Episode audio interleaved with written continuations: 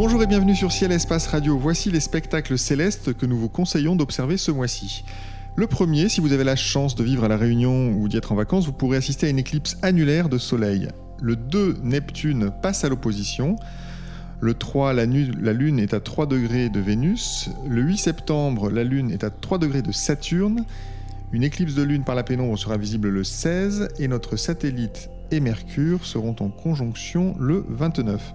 Jean-Luc Dauvergne et Guillaume Cana nous accompagnent pour commenter ces phénomènes célestes. Jean-Luc est le spécialiste de l'observation à ciel et espace et Guillaume est l'auteur de l'ouvrage Le Guide du ciel et du blog Autour du ciel sur le site lemonde.fr.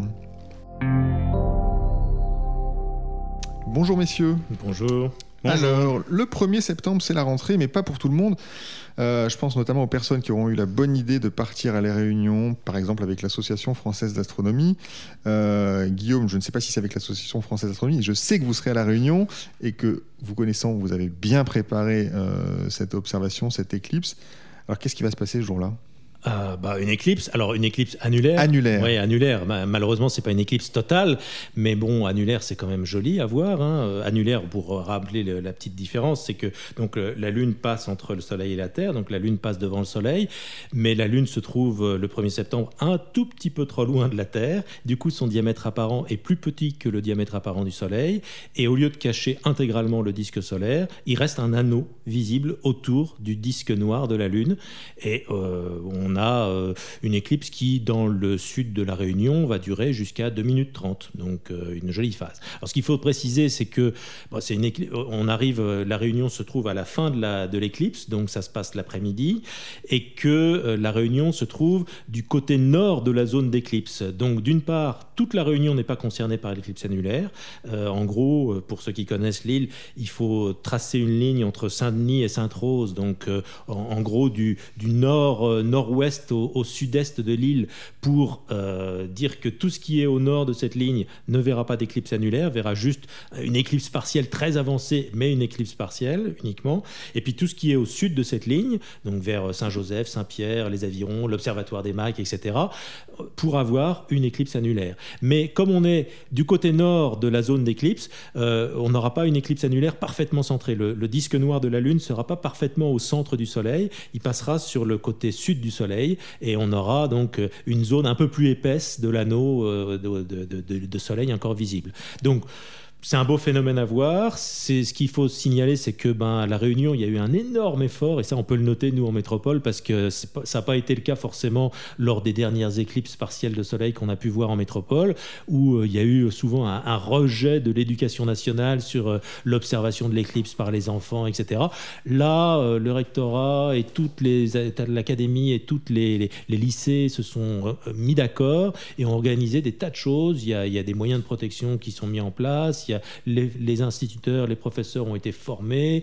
Euh, moi, je vais participer à une ou deux conférences euh, avant l'éclipse. Euh, et donc, il y, a vraiment beaucoup, beaucoup de choses qui ont été coordonnées, qui vont se produire donc dans les, le, 1er septembre. Donc, il y a un dispositif vraiment mis en place pour accueillir au mieux cette éclipse. Tout à fait, tout à fait. Donc, écoutez, bah, c'est l'occasion donc d'aller à la Réunion, par exemple, encore une fois avec l'association française d'astronomie, pourquoi pas, pour observer cette, cette belle éclipse. le 2, on passe à autre chose, beaucoup moins spectaculaire quand même, mais Jean-Luc, vous teniez à en parler. Donc le 2, Neptune passe à l'opposition. Alors, d'abord un petit peu de vocabulaire. Qu'est-ce que ça signifie, euh, le passage d'une planète à l'opposition? Ah, C'est un fait majeur. Euh, elle est dans la direction exactement opposée au Soleil, et donc euh, c'est la période à laquelle elle est dans les conditions idéales pour l'observer. Neptune, il faut rappeler qu'elle n'est pas visible à l'œil nu. C'est la planète du système solaire la plus lointaine, en tout cas depuis qu'on a déclassé Pluton du statut de planète. Néanmoins, elle est vraiment intéressante à observer, euh, en, particulier, en particulier avec les moyens d'observation qui progressent, euh, surtout pour les astronomes amateurs qui font de l'imagerie. Euh, dans le même temps, on a Neptune qui est de plus en plus haute dans le ciel. Alors elle progresse pas vite parce qu'elle a une période orbitale autour du Soleil qui est très lente, mais bon, malgré tout, elle reprend un petit peu de la hauteur. Et simultanément, on a des outils de, pour faire des images des planètes qui sont de plus en plus performants. Et déjà, depuis quelques années, on voit des astronomes parvenir à révéler des, des, détails à la surface de Neptune. Et ça, c'est vraiment important, en fait. Ces amateurs, autant que possible, essayent de se mettre en relation avec les astronomes professionnels, dans la mesure où assez peu de télescopes professionnels observent Neptune. Si bien que lorsqu'il y a des variations météo sur Neptune, elles sont souvent pas détectées. Et donc aujourd'hui, ça devient vraiment à la portée des astronomes amateurs. On va dire avec des télescopes grand, grand minimum de 25 cm de diamètre, mais si possible, c'est bien d'avoir au moins 30 cm de diamètre. Et là, clairement, il y a beaucoup de choses à faire. Sur Neptune, c'est parfois des tempêtes qui sont sombres, des fois, c'est plutôt des choses qui sont claires, donc il faut euh, surveiller. Pour les gens qui sont moins équipés, en ayant même simplement une petite lunette et une petite caméra vidéo ou une petite caméra CCD, il est aussi possible de surveiller la luminosité de Neptune. S'il y a une tempête sur Neptune, normalement, elle doit impliquer une variation de luminosité donc les gens qui sont habitués à faire des surveillances d'étoiles variables pour voir les courbes de luminosité de ces étoiles variables, ils peuvent faire la même chose sur Neptune. Normalement, s'il n'y a pas de tempête sur Neptune, la courbe sera plate. Si on détecte quelque chose, c'est qu'il y a une tempête. Et dans ce cas, il est possible de lancer l'alerte aux astronomes professionnels qui décideront peut-être, enfin même probablement, de braquer des télescopes beaucoup plus gros, des télescopes professionnels vers Neptune, car ça les intéresse vraiment de savoir ce qui se passe sur Neptune. Ces deux planètes Uranus et Neptune, on en découvre plein autour d'étoiles, euh, enfin d'autres étoiles que le Soleil. Ces exoplanètes sont de plus en plus nombreuses et finalement physiquement, on les connaît pas si bien. Euh, elles ont simplement été observées par la sonde Voyager et il y a beaucoup beaucoup de choses à, comprendre et à découvrir sur euh, comment elles sont structurées à l'intérieur, quelle est leur météo, etc. Est-ce que ça s'observe avec des filtres ce, ce, genre de planète ou ça s'observe en observation visuelle alors en observation visuelle, on voit vraiment pas de détails, ça c'est garanti d'avance. Ou alors il faudrait vraiment qu'il y ait une tempête euh, très très exceptionnelle, mais c'est, enfin voilà, c'est jamais arrivé que quelqu'un voit visuellement des détails sur ces deux planètes. Pour les gens qui font des, des photos avec euh, des, des, des, caméras vidéo, là oui, il faut utiliser des filtres. Ceux qui fonctionnent le plus sur Uranus et Neptune, c'est des filtres qui laissent passer la lumière entre le rouge vraiment foncé, enfin le rouge proche de l'infrarouge, et l'infrarouge infrarouge. C'est là où l'atmosphère est la plus contrastée. Très bien, donc le 2, Neptune passe à l'opposition, c'est quand même euh, finalement le meilleur moment pour l'observer pour les gens qui seraient les plus motivés, dont vous êtes Jean-Luc, on l'a bien compris. Euh, le 3, une conjonction entre Vénus et la Lune. Euh, dans les pages de ciel espace, Jean-Luc, vous nous conseillez d'utiliser des jumelles. Alors pourquoi observer des jumelles pour observer cette conjonction? Là, on va parler d'astres qui sont à peu près à 5 degrés de hauteur lorsque le crépuscule est suffisamment avancé donc euh, il est possible que leur visibilité soit quand même limitée par cette faible hauteur. Par contre, c'est quand même des astres relativement brillants. Jupiter euh, est vraiment brillante, Vénus est brillante. Donc euh, pour voir tout ça aux jumelles, c'est sûr qu'il n'y a aucun problème. Et puis si vous avez un ciel bien transparent, sans doute que Vénus et la Lune seront néanmoins visibles à l'œil nu. La, paire de jumelles au minimum peut vous aider à les localiser dans le ciel, des fois sur l'étendue de ciel uniforme. Si vous vous y prenez très tôt après le coucher du soleil, quand le ciel est encore trop lumineux, vous allez, euh, vous allez peut-être tarder à, aller voir si vous n'utilisez pas une paire de jumelles. Et l'intérêt, c'est vraiment de les repérer au plus tôt, dans la mesure où elles vont décliner assez rapidement. Il faut trouver ce bon compromis entre le moment où le ciel est suffisamment noir, mais où elles sont pas encore trop basses. Donc euh, voilà, on les localise et puis après, on profite du spectacle. Euh, il y a à peu près 3 degrés entre Vénus et le croissant de Lune. Ça, c'est assez serré. Et puis Jupiter est 7 degrés un peu plus loin sur la droite. Oui, je voulais juste ajouter un tout petit truc pour signaler qu'il y, a un astre qui est présent juste à côté de la Lune au moment de cette conjonction qu'il est absolument impossible de voir avec n'importe quel instrument, en amateur ou professionnel, c'est la comète 67P Churyumov-Gerasimenko. C'est juste pour rappeler que cette comète, elle est là, sa position apparente dans le ciel est là, on la verra pas, mais en ce moment, Rosetta va finir sa mission. Et normalement, dans les semaines qui viennent, Rosetta va se poser ou se casser ou tomber. Enfin, je sais pas comment il faut définir le terme. C'est n'est pas un atterrissage en tout cas, mais va, va, finir sa mission sur le noyau de cette comète. Et donc, c'est juste un petit rappel pour euh, penser, avoir une pensée pour cette sonde extraordinaire et ce programme extraordinaire. Quand vous regarderez Vénus et la Lune, effectivement, pensez, pensez à Pensez à Churyumov Gerasimenko et à Rosetta qui va, qui va en fait, on va dire, s'écraser lentement. Voilà. Je pense que c'est un petit mollement. peu. Mollement. voilà. Euh, le 8, la Lune et Saturne sont en conjonction. Euh, Saturne en ce mois de septembre, ça vaut encore le coup d'œil, Guillaume? Oh ben oui, mais bon, on est vraiment de plus en plus proche de l'horizon à la fin du crépuscule, donc euh, ça devient difficile d'avoir des bonnes conditions d'observation. Mais bon, euh, il faut essayer. De toutes les façons, en astronomie, il faut toujours essayer. Et puis bon, si on voit que la turbulence est vraiment trop mauvaise et que les images sont pas belles, on arrête et on profite de l'observation à l'œil nu aux jumelles où on fait des photos. Euh, d'autant plus que bon, ben voilà, on est en pleine Voie lactée, on a autour de Saturne est au sud d'Ophiuchus et, et, Mars est dans dans le Scorpion loin. Donc euh, toutes ces deux planètes sont visitées successivement par la, par la Lune en croissant. Euh, voilà, dans les jours qui viennent, la Lune va s'écarter. On, aura à nouveau ces deux planètes toujours dans un ciel noir, si possible, environnées par les zones les plus denses de la Voie lactée. Euh, ça vaut vraiment le coup d'œil, quoi. Ça vaut le coup d'œil.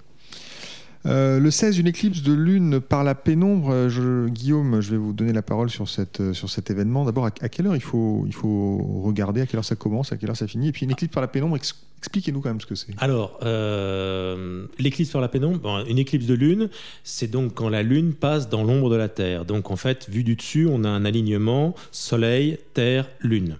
Donc c'est la pleine lune. Et la pleine lune, comme la lune ne tourne pas dans le même plan que la Terre autour du Soleil, elle tourne sur un plan qui est incliné la pleine lune, au moment euh, donc de cet alignement, peut se trouver en dessous du cône d'ombre de la Terre, au-dessus ou en plein dedans ou en périphérie. Et autour du cône d'ombre de la Terre, on a une zone de pénombre dans laquelle euh, la, clarté est diminuée, mais très faiblement.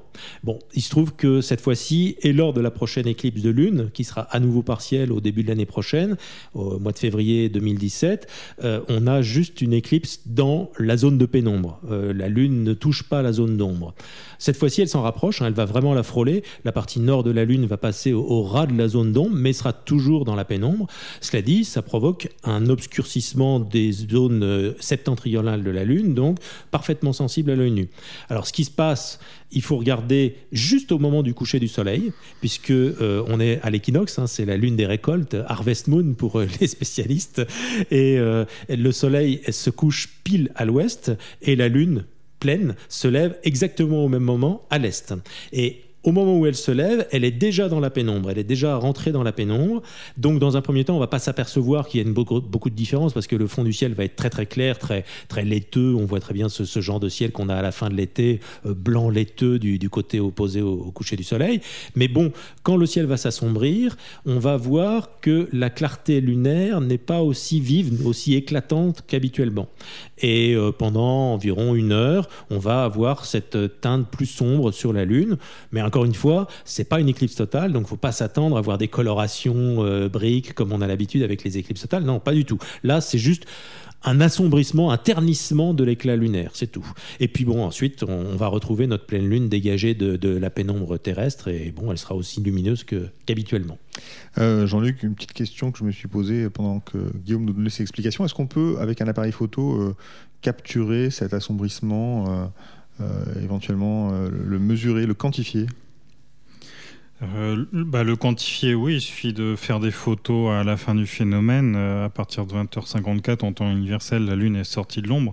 Donc on peut très bien s'amuser à faire des photos, euh, deux photos avec les mêmes paramètres. Lune au maximum à 18h54 et une exactement deux heures après quand elle est totalement sortie de la pénombre. Et là, on verra l'éclat la, variation de luminosité entre les deux photos qui est vraiment très importante. Mais sinon, ce qu'on peut aussi essayer de faire, c'est de faire un time-lapse, prendre des photos à intervalles réguliers de la Lune, toujours avec les mêmes paramètres euh, de prise de vue, et du coup, de, de, de, cette façon, de voir les variations de luminosité. Les gradients de luminosité qui à la surface de la Lune de la Lune sont pas forcément flagrants, mais si on met ça en animation, on va vraiment voir l'assombrissement dont parlait Guillaume, on va voir euh, qui, qui, rentre plus ou moins au nord de la Lune, etc. Donc là, le phénomène sera effectivement euh, visible. Très bien, donc une petite manip à tenter pour le 16. Le 29, dernier événement que nous vous conseillons euh, d'observer euh, pour ce mois de septembre 2016. On a une conjonction entre la Lune et Mercure. Euh, Guillaume, c'est peut-être l'occasion d'essayer de, repérer cette planète ah fugitive. tout à fait, tout à fait, parce que lors de la dernière élongation, on en avait parlé, euh, bah, les conditions n'étaient pas très satisfaisantes parce que Mercure était très proche de l'horizon à cause de l'inclinaison de l'écliptique, alors que là, on a vraiment euh, un phénomène qui se passe à l'élongation suivante. Hein. on, est à l'ouest du Soleil et on est le matin, à l'aube, une heure avant le lever du Soleil, et là, on a vraiment Mercure qui monte pas, pas tout droit dans le ciel. On est quand même aux latitudes européennes, on n'est pas sous les tropiques, mais qui monte assez rapidement dans le ciel. Donc elle est bien dégagée de l'horizon. Ça sera assez facile de la voir à côté de la Lune, surtout que le croissant lunaire sera juste à côté. Donc euh, vraiment, euh, à l'œil nu, on doit pouvoir repérer Mercure sans aucun problème. On, se fie sur la Lune et on a Mercure juste à côté. Donc là, ça ne posera pas de problème. La magnitude de Mercure, c'est... Euh, moins 0,5, donc c'est un astre bien brillant, même dans un ciel crépusculaire, on la voit sans problème à l'œil nu 40 minutes avant le lever du soleil. Très bien, donc tentez le 29 d'observer Mercure à côté de la Lune. Nous approchons de la fin de cette émission. Guillaume, Jean-Luc, vous nous donnez chaque mois quelques pistes d'observation d'étoiles, de nébuleuses et autres galaxies. Euh, ce mois-ci, quels objets conseilleriez-vous à nos auditeurs, Jean-Luc?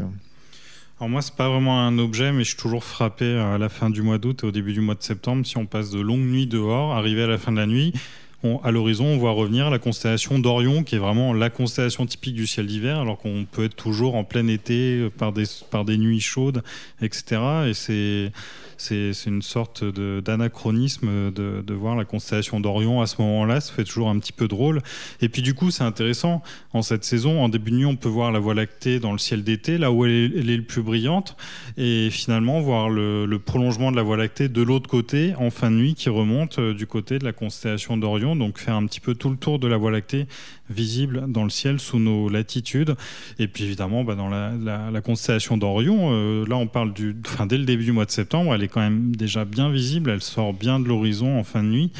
Donc on peut aller vraiment observer la nébuleuse d'Orion, tous les, enfin, tous les joyaux que renferme euh, cette constellation. Et puis voilà, et puis pourquoi pas aussi faire des photos de constellations avec le, début de l'aube qui revient. Et vraiment, il y, y, a pas mal de choses à faire. Vous nous proposez quand même, alors que c'est la rentrée, de nous lever à quelle heure?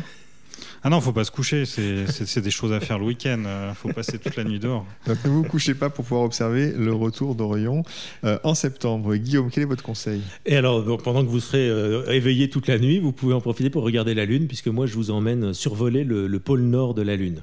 il se trouve que cette fin de mois là, vers le, j'ai noté la date, c'est la nuit du 22 au 23.